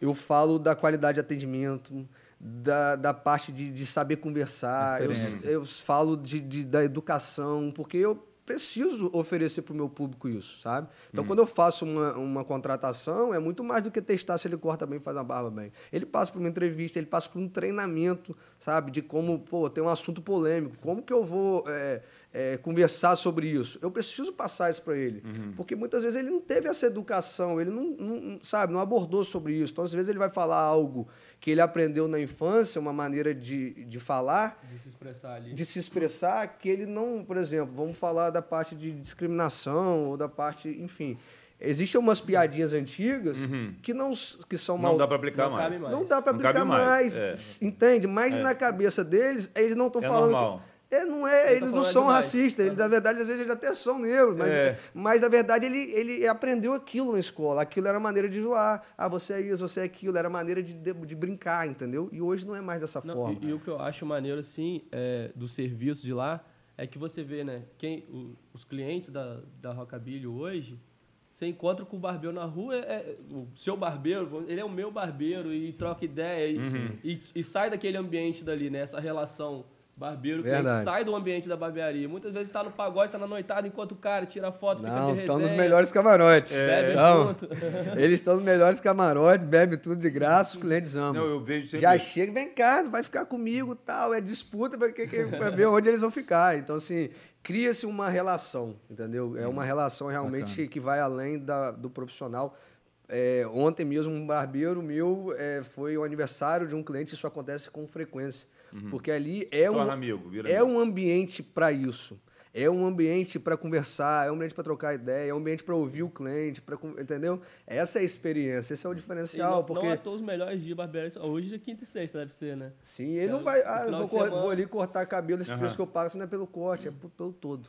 Aí você vê que o normal lá seria um papo cueca, né? Aquele papo de homem que pode falar tudo e tal. Mas de repente você teve que dar uma, uma polida. Olha, não dá pra gente falar essas frases mais. Tem um tipo de conceito que não tem que mudar. né? Você Vou te que... falar, Ah. eu sempre fiz muita, muitas reuniões sobre isso. Hum. Mas hoje a gente faz treinamento com pessoas de fora, profissionais Uhum. que são é, qualificados para falar sobre esses assuntos. Neuroatendimento. A gente fala sobre linguagem, a gente fala sobre alguns assuntos, aborda como se sair, o que, que não pode falar, como tem que falar. Porque isso é importantíssimo, porque você faz um bom trabalho. Mas para manchar a imagem de uma empresa também hoje é muito rápido. Rapidinho. É só você dar um vacilo, só Uma você dar um colocada. Uhum. Entendeu? E às vezes porque um funcionário fez algo que você nem compactua com isso ou com aquilo, ou às vezes ele, ele se expressou mal, sabe? Porque ele não teve essa educação, ele não, enfim.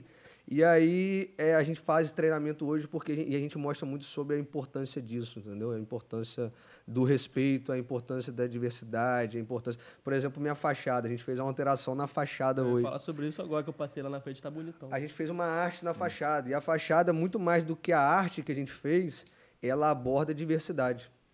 Então, ali na fachada você tem hoje um, um- tu- tudo voltado para o rock, que é o nosso estilo, mas você tem um cantor negro com black power, você tem um outro que era homossexual, você tem um outro que é branco com topete, enfim, diversidade. Entendeu? Porque, na verdade, a gente atende, é, é, é, inclusive a gente atende até mulheres, sabe? Não é uma barbearia para homem. Na verdade, é importante falar isso. Aqui a gente tem um estilo de corte de barbeiro, porque existe o cabeleireiro e existe o barbeiro. Então, o barbeiro ele é treinado para fazer alguns cortes, o cabeleireiro é treinado para fazer outros cortes. Então, se você é homem, se você é mulher, o que você for e você corta o cabelo no estilo de barbeiro, a barbearia é para você. Está pronto para te É atender. pra atender. Então a gente atende, assim, a gente tem três mulheres trabalhando lá, a gente tem mães que vão lá é, diariamente com frequência, a gente tem esposas que acompanham maridos e a gente tem mulheres que cortam lá também. Então é um ambiente onde eu preciso manter um E respeito. fora, e fora os outros serviços que a própria barbearia presta, né? Pra mulheres também, tatuagem e tal. Então Tem, você tem tem que ter um depilação a ambiente. laser. Depilação a laser. Você tem, então você tem que ter um ambiente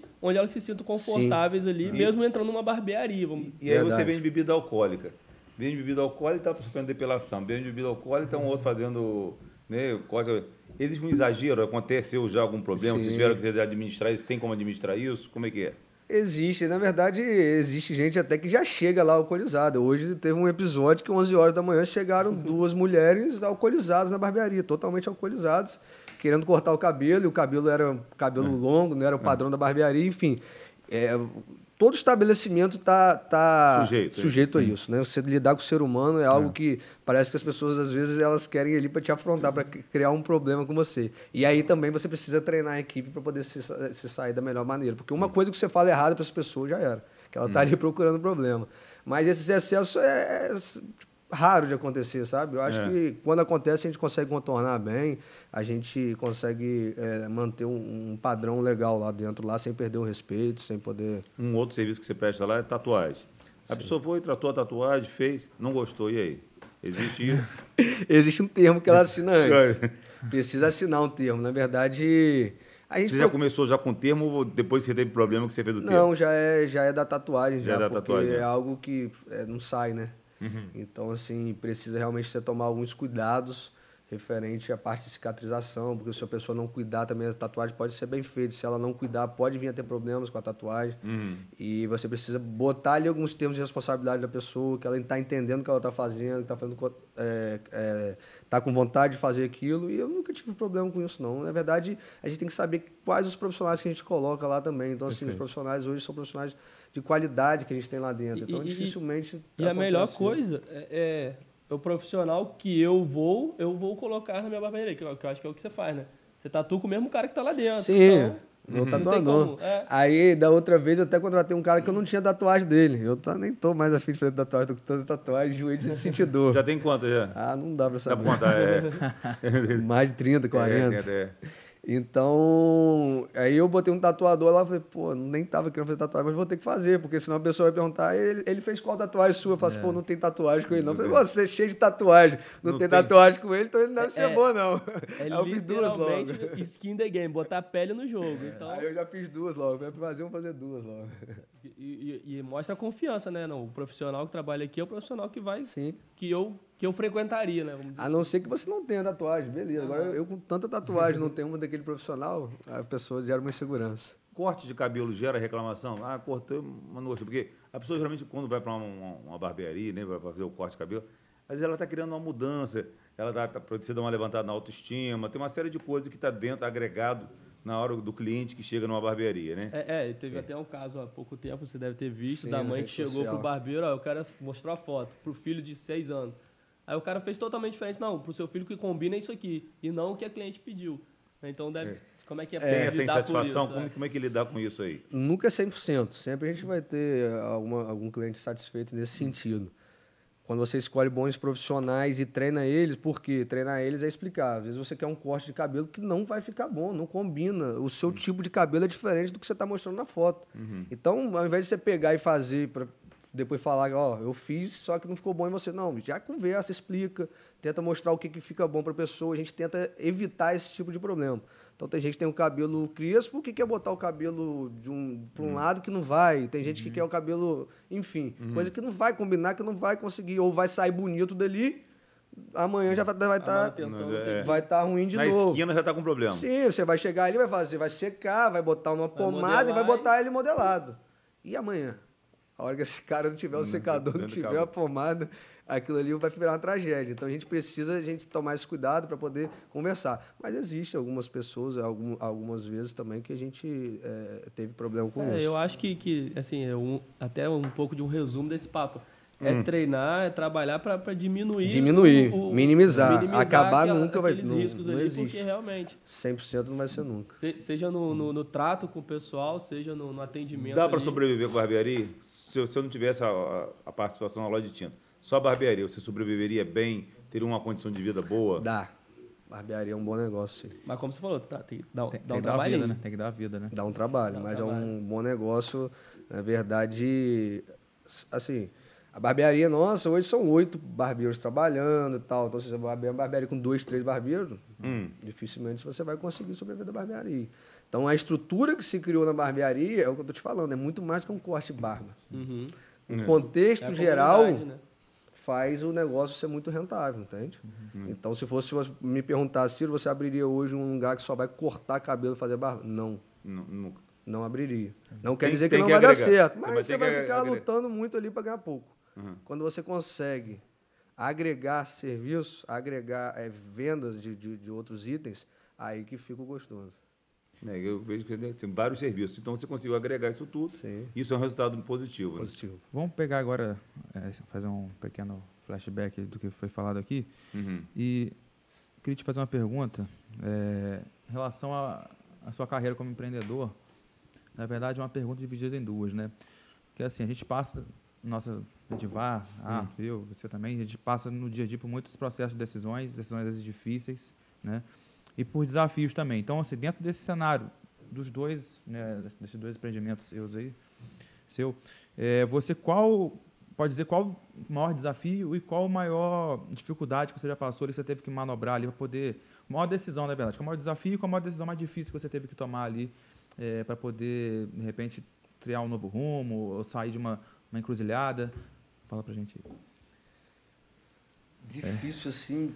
Tem alguma coisa na falar cabeça? uma coisa específica assim, né? Ou se, por exemplo, eu- talvez vamos facilitar aqui. Se você tem facilidade com a parte de comercialização, você tem dificuldade com, com imposto, com, com, os- com a parte contábil, ou você domina essas áreas todas, como é, como é que você vai...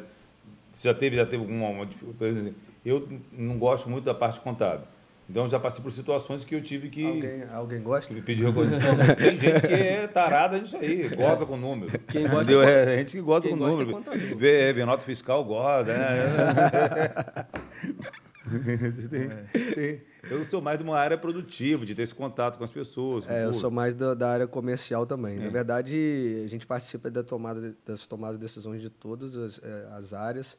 Eh, a gente tem profissionais específicos que a gente confia em cada setor, Uhum. mas a gente precisa entender sobre o que está sendo feito também. Até dentro desse processo da minha pergunta, assim, em relação à própria expansão, né? Que eu acredito, olhando de fora, deve ter sido um processo, como você falou, bem complexo. É, dentro desse cenário, quando eu perguntei do desafio, se isso se encaixaria, talvez a expansão foi o, o passo mais difícil que você deu, ou até da Rockabilly, enfim. É. O desafio maior e não tem jeito, assim, não tem um episódio específico, mas são pessoas. Você A aceitação da família foi tranquilo? tá De todo o grupo, do, do, dos irmãos, do tio que, que é sócio, dos primos, desse crescimento da, da empresa de tinta, por exemplo. Sim, eles apoiam, eles estão juntos também, eles gostam, Mas desde eles primeiro, incentivam, da eles primeira incentivam. iniciativa também, não, vamos, Sim, se vamos deixar, eles vão, eles vão abrir mais loja também. Não É- teve empecilho não, nisso não, aí? Não, na verdade não. Na verdade, quem travava mais era meu pai mesmo. É, então a mão de obra hoje é algo que o ser humano, né? É. Você tira, não só, eu tô falando da classe trabalhadora, não, nós mesmos. Uhum. Nós somos cheios de mania, cheios de vontade, tem dia que a gente está bem, tem dia que a gente está mal. Então, colocar isso ali, vamos supor, na empresa, na Neves Angel, são 150 funcionários. Você lidar com aquilo ali e fazer com que, com que a equipe eh, tenha uma maior produtividade, maior rendimento possível, é o maior desafio, porque você tem pessoas ali, você não tem máquinas. Você vai criar um processo de produção, vai apertar o botão e vai acontecer. Então, você é, é- é motivar aquela pessoa, extrair o melhor dela, a maior produtividade dela, é, você tem que ser psicólogo, você tem que ser um bocadinho de cada coisa. É fortalecendo o que o Rafa está falando. Qual o maior duelo que você teve com seu pai exemplo? Você veio, estudou, fez administração, seu pai tinha uma administração lá atrás, tinha uma experiência muito boa com loja, mas teve algum momento que vocês tiveram que ter algum- alguns duelos. Qual foi o duelo assim, que você sentiu, lembra que foi mais complicado? Só para a gente ter um. passar uma experiência. Sei que. Tá lembrando várias É. coisas ali. Passa Deu, passou né? um filmezinho, lembrou de algumas coisas. Então, a parte de eu conseguir a confiança dele, assim, antes a gente era muito, eram muitos embates, eu precisei suar muito e mostrar com resultados para poder conseguir conquistar a confiança dele. Não foi com conversa, É, não, não é um processo de uma conversa só, né? É um processo não demorado. Foi, não foi, assim, e como eu te falei, eu já cheguei a falar assim, eu não quero mais trabalhar com meu pai, chegar em casa chorando para minha mãe, eu não quero trabalhar mais com meu pai e tal, porque ele cobra, a cobrança dele é muito forte até hoje, o tempo todo, posso estar viajando, que ele vai estar me ligando, me cobrando, me perguntando e não sei o quê, enfim, é o perfil dele, é o jeito dele, Ele tá entendeu? quantos anos hoje, seu pai? Meu pai tá com 56. 56, 57, por É aí. da minha novo, idade, estudou né? comigo. Fomos da mesma sala. É. Novo? Então, e, e- esse, esse... Eu ou ele? E você, e você já conseguiu aposentar ele ou ele continua frequentando o dia a dia da Ele- empresa? Todos os dias, na verdade, ele não consegue desligar da E qual a empresa. sua função exata? Assim, na, tem uma nomenclatura, assim, diretor? Sim, diretor comercial. Entendi. Mas ele atua é, e não consegue desligar hora nenhuma da empresa. Então, assim, ele tá viajando, tá me ligando, mandando mensagem, cara, vai descansar. Desliga um pouquinho, tudo não. certo, ele né? fica, ele, ele vivencia o negócio mesmo e é, tanto para me dar um suporte quanto também é algo que, que ele gosta, é a vida dele realmente, o- o- e ele faz com, com, com amor. Então, assim, ele não conseguiria ficar é, afastado ou ficar um dia sem falar com o próprio negócio dele. Se ele viajar, ele tem que ter o notebook dele, ele tem que abrir, ele tem que A- ligar, ele a gente tem sabe que como é isso, né, participar. Exatamente. É mesmo. Só muda o endereço. Só muda o o CNPJ. Então, essa parte de conseguir conquistar a confiança dele foi muito importante para mim. E depois, hoje, você já vê o contrário e eu fico muito satisfeito com isso, porque hoje ele não entra numa reunião sem mim. Ele não faz negócio sem me perguntar. Uhum. Entende? É, até pessoalmente falando, se ele for vender um carro, ele me pergunta o que eu acho do negócio, ele me liga. Então, assim, essa troca que a gente tem hoje, eu vejo que foi uma conquista para mim. Foi algo muito importante para mim, como pessoa, como ser humano, como filho, como é, profissionalmente falando. Foi algo que, que eu lutei para conseguir e hoje eu vejo. Hoje ele quer, é, virou o contrário, ele quer minha opinião, ele quer se Legal. vestir parecido comigo, ele quer treinar como eu treino. Então, assim, hoje eu vejo que ele olha muito para mim é, com, assim, com admiração. E muitas coisas ele quer fazer parecido com o que eu faço também. Então, assim, foi algo que eu conquistei. Eu fico muito feliz por isso, E- porque e é, já- é um, é um... Eu tenho até uma tatuagem aqui, foi a minha segunda tatuagem, que é meu pai e meu espelho. Então, eu me espelho muito nele, muitas coisas relacionadas a trabalho, relacionadas à vida e tal. E ver essa volta que é onde eu falei assim, cara, eu consegui fazer coisas boas, porque se meu pai hoje, que é a pessoa que tem essa inspiração e tal, ele olha para mim e tem é, e quer ser parecido comigo e confia em mim, e me pergunta, enfim. E Uhum. se eu falar assim, pai, ó, hoje eu tô doente, não vou poder ir na reunião, ele vai desmarcar a reunião. Aham. Simplesmente ele não vai fazer, porque ele quer minha opinião naquela reunião, Uhum. entendeu? Só E que já ah, tocou nesse assunto mais família, né? Pô, o Ciro a gente estudou junto a vida toda, eu sei, conheço bastante. E hoje o Ciro tem são três linhas de negócio, né? É a Neves, e- a Neves e Rangel, a distribuidora, Rockabilly. e a, o posto de gasolina. gasolina. Gasolina. Que a gente vai entrar nisso de já já, eu vou, vou deixar essa bola quicando. Mas falando um pouquinho de família, como é que é o, o Ciro pai e o que que essa relação que você construiu e conquistou com seu pai, você quer levar para Benício tá com quantos anos? Cinco anos. Cinco anos. Teoricamente você foi um pai novo, né? Sim, Ali sim. 26, 25 anos. Meu pai foi um pai bem novo também, com 23 anos já tinha uns três filhos. Já tinha uns três, é? Já tinha E, três. e o que, que você leva, assim, de, disso, do, do Ciro adolescente para o Ciro já... A relação que você construiu depois, o que você quer levar para Benício? Então, é, nessa parte pessoal, é, tem muito da minha mãe e do meu pai. Na verdade, esse equilíbrio que eles fizeram, da minha mãe ser super protetora, ser Uhum. fechada com a gente, ser uma pessoa assim, incrível, maravilhosa, né? Divar Uhum, Conheço bem. conhece bem. um pouquinho. Então, é, e a parte do meu pai, da parte da disciplina, da educação, da cobrança, é tentar pegar, extrair o que cada um tem de melhor para tentar ser um pouco disso, né? Porque se a gente olhar, é, cada um tem seu jeito, mas se olhar para os filhos, deu, foram bons frutos, entendeu? São pessoas hoje que são é, bem formadas, são pessoas hoje que, que não dão trabalho, enfim, que, que aconteceram, sabe? Então, com certeza, o pai e a mãe têm, um- têm uma, um, é, uma importância muito grande nisso. Então, se poder ser para Benício um pouco do que eles foram para mim, é, o É, que eu quero. E, e numa geração, né, que a gente está vendo um mundo que é diferente daquele nosso, né, quando a gente era moleque. Totalmente. Então, Totalmente, até, totalmente, até a gente entender isso e trazer isso para o dia de hoje é, é- é realmente, eu acho que é um desafio. Com certeza. Pra gente caminhar pro final, posto de gasolina, como é que entrou na vida de vocês, posto de gasolina? Posto de gasolina já tem um tempão já. Já tem- tinha antes do, do, do Rockabilly, de tudo? Já tem uns 20 Como é anos, que acho. Já era uma outra tinta né, no, no negócio. Mas é da família ou foi seu? É, não, é do meu pai e do meu tio. Ah, Tudo que é entendi. do meu tio, de negócio, é do meu pai, tudo é do meu pai e do meu tio. É, Eles legal. não têm negócio separado. Separado. Não, tudo. É tudo junto. E posto de gasolina é onde eu tenho a menor Só, atuação. só para lembrar, eles herdaram Não, os dois? Eles dois começaram a aula do de tinta? zero. Eles começaram a loja de tinta no quintal da casa do meu avô. Ah, sim. A casa do meu avô, eles pegaram um pedaço do quintal e fizeram a loja de quero uma tinta. dúvida, todo mundo depois não- foram... Não. É Existia a Neves e Rangel, a Neves É, e irmãos. Neves e Irmãos era muito forte, Forte. em Campos Aham. e eles, na verdade, eles foram pro ramo de tintas, começando do zero. Eles começaram do zero, tinta. seu, seu pai e seu, seu tio. Tinha uma lojinha no quintal da casa do meu avô mesmo, aí foi para Matriz, onde é a Formosa hoje, começou Hum. com uma lojinha um pouco maior ali e começou comprando os, os prédios do lado e que Hum. tornou o tamanho Uhum. da Neves Rangel que era ali, mas ela começou bem menor do que era. Uhum. E aí vendia material de construção, um pouco de tudo, depois especializou somente em tinta. Então não teve é, é a primeira geração, no caso, a segunda agora a minha vindo, Uhum. mas foi fundada com eles com 35 anos de Vai ter terceira geração? Não sabe ainda, né? A saber. gente torce que sim, né? Mas a gente respeita muito também. Na verdade, quando você tem um negócio, um comércio, é claro que você quer que venha um sucessor.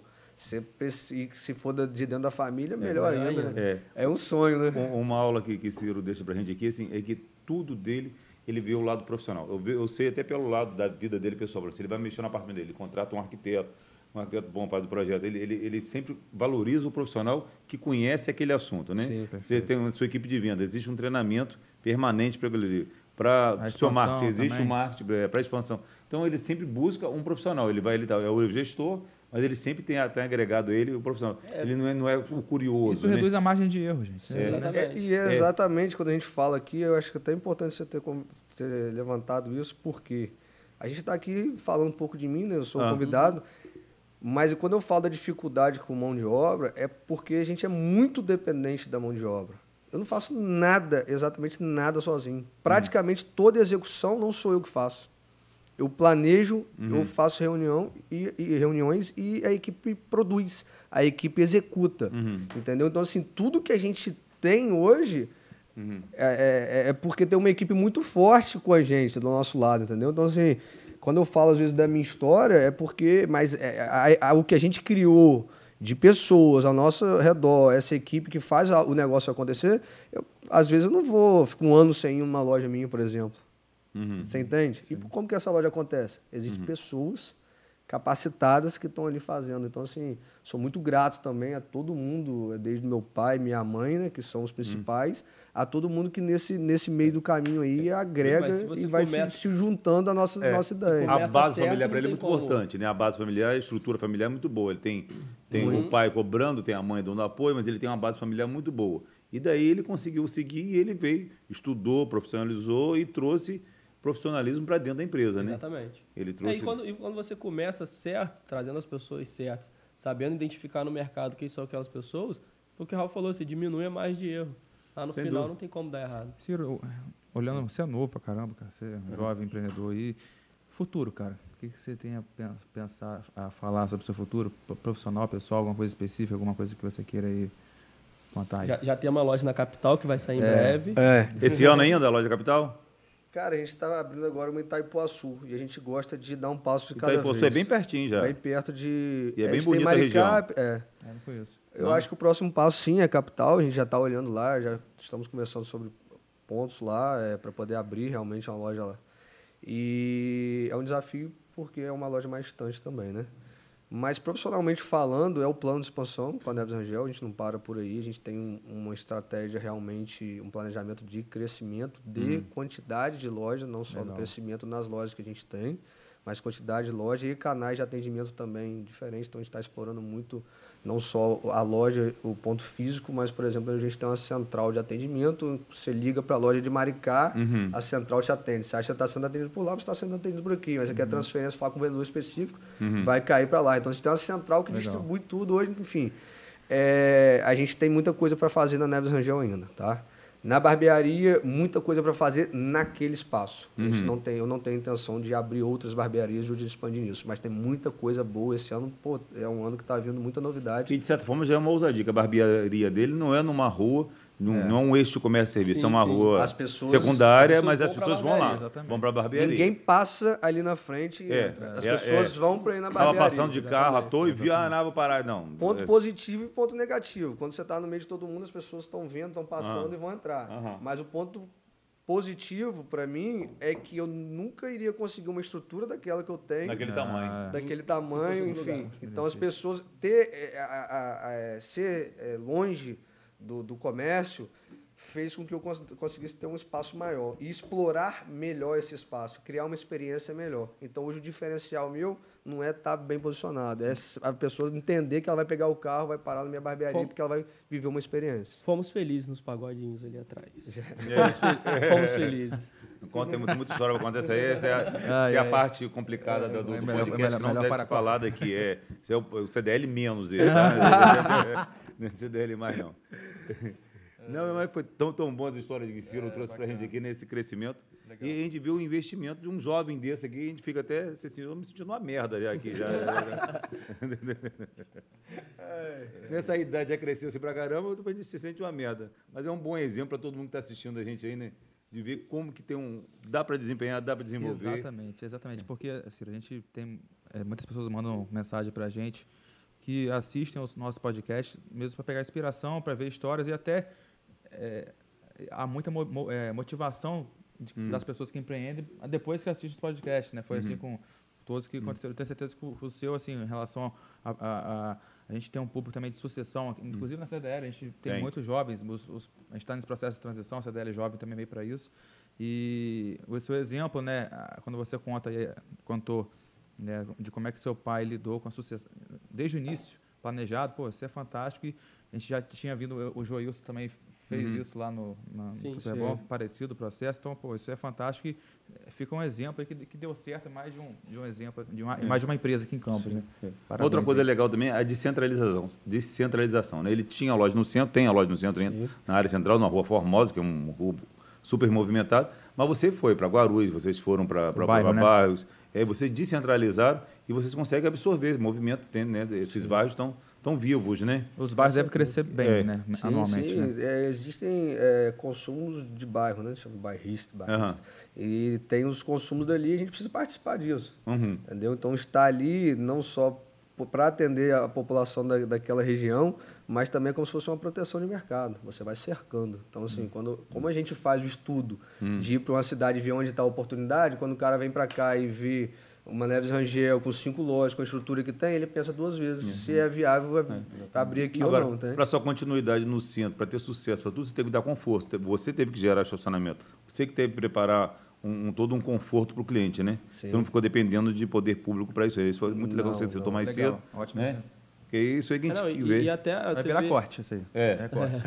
E até você ver o, as lojas de bairro não, eh, não deixam de, de ser menos atendidas. Você tem, a gente pode falar, o ge- o gerente da, da Princesa Isabel é um cara diferente, né, que, é, que é amigo nosso. Uhum. Você vê que são pessoas importantes em, em, em- em- mesmo, mesmo afastado do centro, mesmo não, ter, não sendo É, a loja qualidade da principal, equipe, a você mantém é a qualidade. Isso aí. É, tem uma coisa legal que você citou aí. É, o, o Ciro tem essa, essa peculiaridade, você sabe, Hum. de, de contratar muitos amigos, né? Assim, É. pessoas que estão no Ah, convívio, você, né? você faz isso? É, e aí, como, é, eu, que- como é que é isso? Assim? Então, vamos eu lá. acho isso complicado, hein? É muito complicado, na Você que já tinha verdade. acabado, já vamos voltar. Esse assunto é importante. É, né? é Ah, verdade. bem. Para ter contratação hoje, eu vou muito pro lado profissional e você tem que ter um entendimento Cara. sobre o perfil da pessoa, certo? Hum. Então existem alguns amigos no negócio, mas para entrar eles não são escolhidos por mim. Eles participam de um processo seletivo. De seleção, de triagem, do RH, mundo. tem igual a todo mundo. E às vezes a gente tem pessoas próximas a gente que são boas e são pessoas É, de confiança. Isso mas, ajuda. Mas não confunde amizade, não, lá na frente. Você tem um evento, tem uma festa, Pode o ter cara- certeza que se ele confundir, é na verdade. É, na verdade eu já, eu já tive e já mandei embora, eu já tive e já chamei atenção, já tive de suspensão, enfim.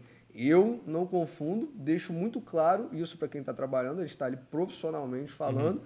E se ele confundir, infelizmente, eu acho que vai ser um erro dele, porque na verdade ele já entrou sabendo como que é o procedimento da, da empresa, que ali a gente está falando de não de amizade ou de parte pessoal, e sim de parte profissional. Então, se der, tiver dando resultado profissionalmente falando, Se estiver entregando, Se não, a gente continua amigo, mas não trabalhando. A gente precisa da entrega. é- Isso é, isso é importante. É, e- eu quero saber sobre resultado. Eu não quero saber se você é gente boa ou não é. Eu quero saber se você me dá resultado, se você produz bem, se você é comprometido. eu posso encontrar Se com está você dando uma oportunidade noite. de trabalho para ele, ele tem que honrar aquele trabalho ali que você está Sim, eu vou- oferecendo. Eu a vou encontrar com você na noite e a gente vai beber junto, mas amanhã eu quero resultado. Sim, existem algumas coisas, por exemplo, é, a gente tem equipe hoje que só faz balanço. Uhum. Então a equipe fica rodando as lojas para fazer contagem de estoque, que é algo que precisa ser controlado de perto. Sim. E aí como você vai é, confiar, uma- eu não participo da contagem, Uhum. é, acontece depois do horário, como você vai confiar isso? Então, assim, tem uma pessoa de confiança minha, que já era um amigo Uhum. meu, que se encaixou bem nessa função. Então, existem algumas funções que vale a pena você ter alguém de confiança que não confunda, lógico, a parte do É, pessoal e o processo de integração que vocês fazem também, ele dá uma be- bela podada, acho que nessa relação, É. né? Porque a pessoa não chega lá de paraquedas e sua amiga disse, É, não, tem um isso processo. aí. Ele não um entra de através de. Quando é. ele entra, ele já entende. Exatamente. Ele já entra sendo entrevistado por outro, ele passa igual a todo mundo, ele faz treinamento igual a todo Ele mundo. disputa o carro com Ele vai outro. disputar igual. Ele não chega e fala assim, eu quero esse aqui porque é meu amigo, não. Sim. Entendeu? Como vários amigos já tentaram entrar e não Não conseguiram. teve jeito também. Entendeu? Olha só, Ciro, nós temos um patrocínador que é Cicred. aí, Tá vendo? Pode. O Parece podcast é dele mais, tentei. É? Cicred, por exemplo. É, quase, é, é quase Ciro Crédito, né? É, Daqui a pouco, Às sabe, vezes é quem dele sabe também. pode cooperativa, né? Ciro Crédito, daqui a pouco esse investimento todo pode criar Ciro Crédito, né? E aí, Pablo, você vê aí o que, que é que. Cicred mandou pra gente aí, pra você. Pra gente não, pra você, né? Obrigado, É, Cicred. Tem bonezinho pra, bonezinho pra caminhada, é, mas não vai, vai desfazer o cabelo Só não pode usar, tapar o penteado. Senão né? desmonta, desmonta ali. Mas tem facilidade que tem alguém lá pra fazer esse negócio aí. Bacana. Mais uma canecazinha. Caneca. Agora baixa isso aí, nós vamos agora fazer o nosso brinde de.